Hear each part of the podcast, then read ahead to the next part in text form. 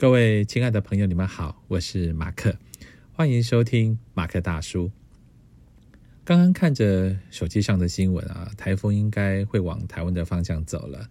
好久没有台风直接扑向台湾了，希望啊灾情真的少一点。台风对很多人来说都是啊，希望放个台风假，休息个两天，轻松轻松。但对我来讲，台风是有很多不好的回忆的，因为我们以前住的房子啊比较旧，是那一种两层楼，上面是盖瓦的，所以台风天那个风大的会吹得我们整个天花板啊，梆梆梆梆梆上下的晃动。有一年的屋瓦都被吹移位了。我国中的时候有一个很有名的台风叫韦恩台风，我不知道朋友的还记不记得？那一年我们家的屋瓦因为已经移位了，我就跑上去拿个轮胎啊上去压在屋瓦上，我就差一点被吹下来，我印象非常深刻。还有好几次的台风呢，都是类似的状况。记忆中最深的一次是纳利台风，哇，那时候我们一楼淹了快一半。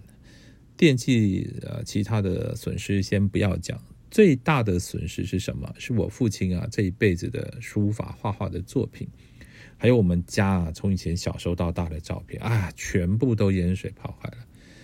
呃，所以对我来说，台风天是一个很讨厌的。可是现在的状况是你没有台风，大家也没有水喝，台湾就越来越靠台风一次带来这么大的雨量啊，然后可以用一年。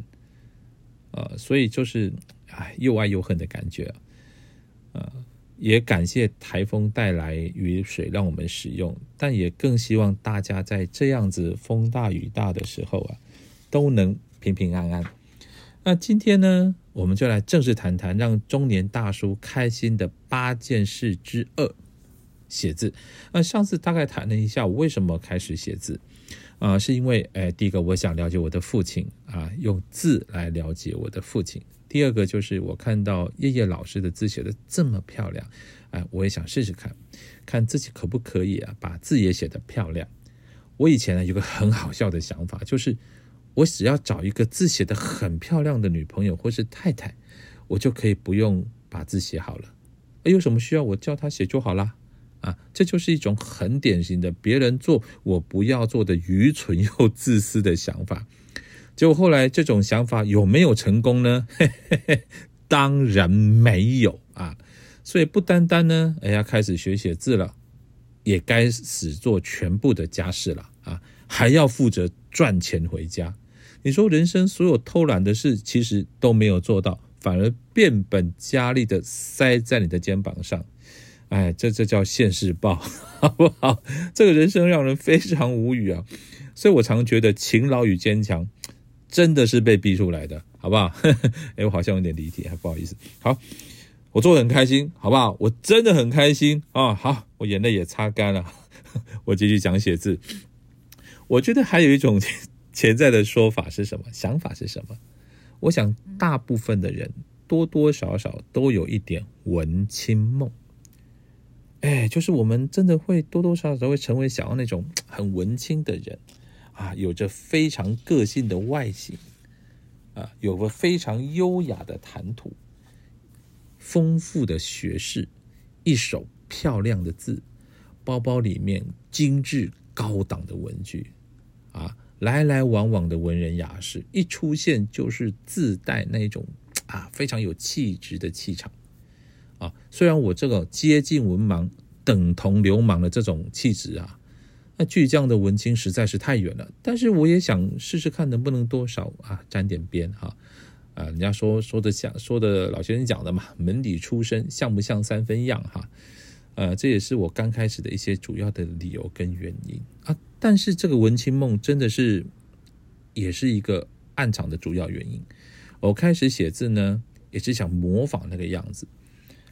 但后来等到真正的进到写字这个世界里面的时候呢，我开始有个完全不同的认知，就是写字让我开启了一个我不能以前不理解的事的的世界，就是我开始思考了，开始看比较细节的部分了。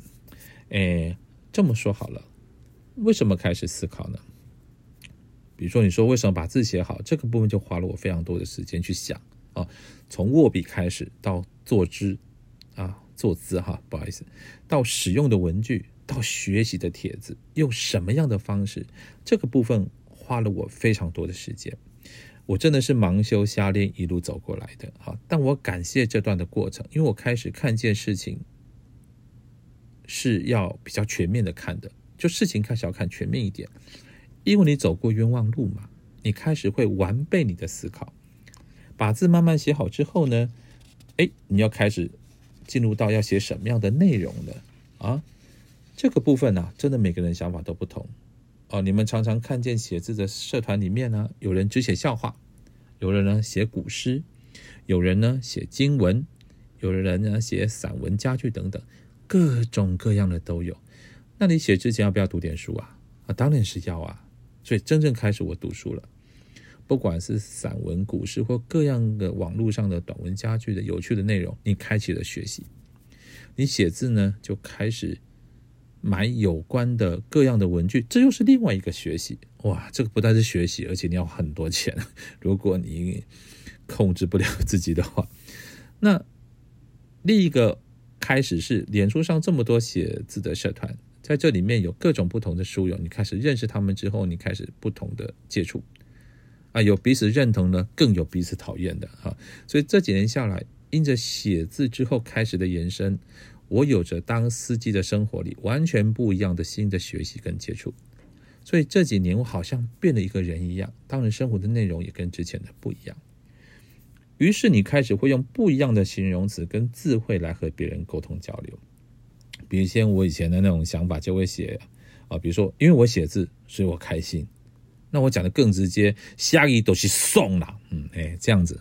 可以现在你可能不这么写了，或这么说，你可能会写啊，挥洒墨香，愉悦之至，等等之类这样子的话，啊，这就已经根本做不到的事情，开始拽文了，啊，或许会不会觉得这样会不会太做作了？啊，对我来讲，能使用不一样的字跟形容词来形容生活或彼此交流沟通，这不是简单的事，而且它非常非常的有趣，啊。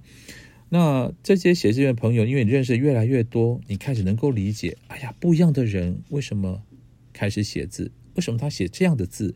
为什么他写这样子的内容？啊，这种人文的丰富非常非常的有趣。